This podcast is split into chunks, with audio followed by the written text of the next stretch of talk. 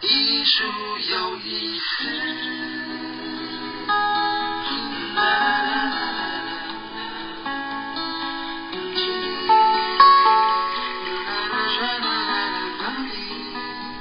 大家好，欢迎收听由佛光园美术馆为您直播的艺术有意思节目，我是林秀荣。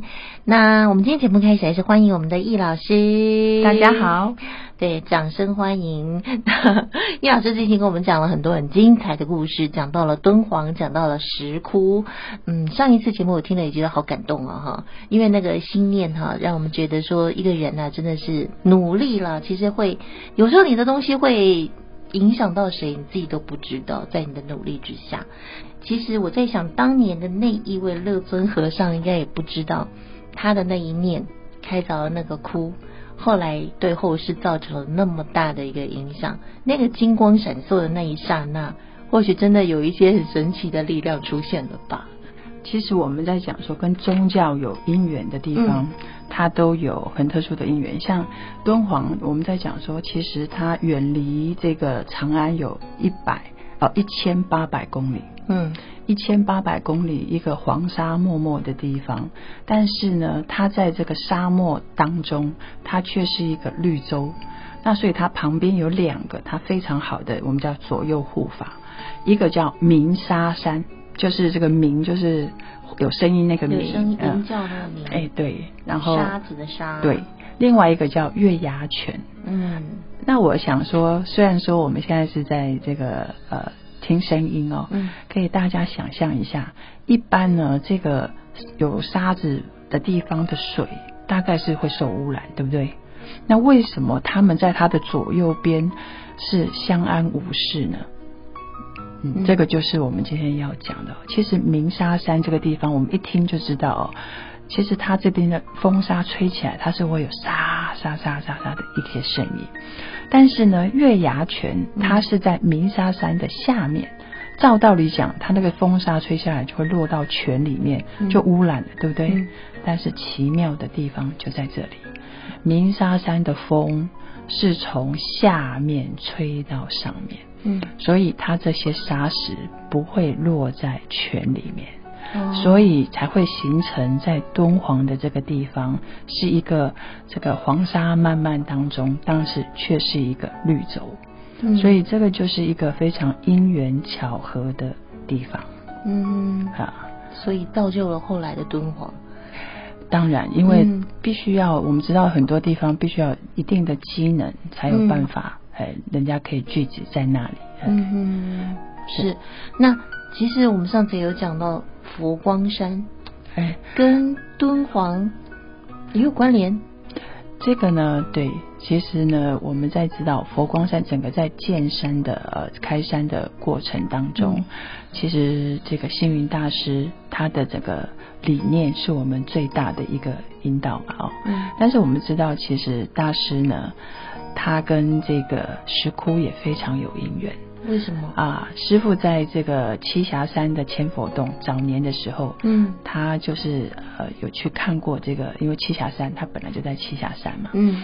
那这个千佛洞给他很大的一些启发，哦，对于这个佛教艺术的这一块，嗯。所以到后面开始这个我们开山的时候，我们现在呢可以在大雄宝殿，嗯。那、佛光山的大雄宝殿，嗯。有三宝佛嘛，对。那三宝佛可能大家会很有印象，嗯。可是三宝佛的旁边，旁边。哎，那就一个石窟形制的，有哦一万四千八的这些呃我们的释迦牟尼佛嗯。小尊的，哦。那些就是石窟的形制，甚至呢是在这个我们的屋顶，嗯。屋顶呢，我不知道大家有没有印象，它就是一个藻井。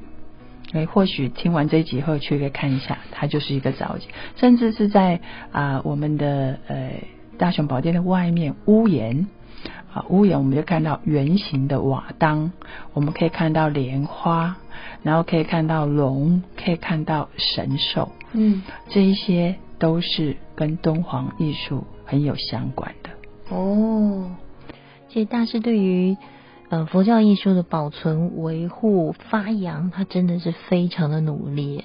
其实不止在殿堂哎，佛光山啊、像我们如果走在这个菩提一二路上面，我们会有路灯，对不对？对，路灯呃，好像有，就有飞飞天对啊，我们去东禅楼的二楼也会看到这个壁画。敦煌壁画的形制，嗯然后甚至我们去云居楼的二楼，也可以看到功德墙碑，嗯哦，那所以甚至我们到佛陀纪念馆有没有呢？你猜猜看？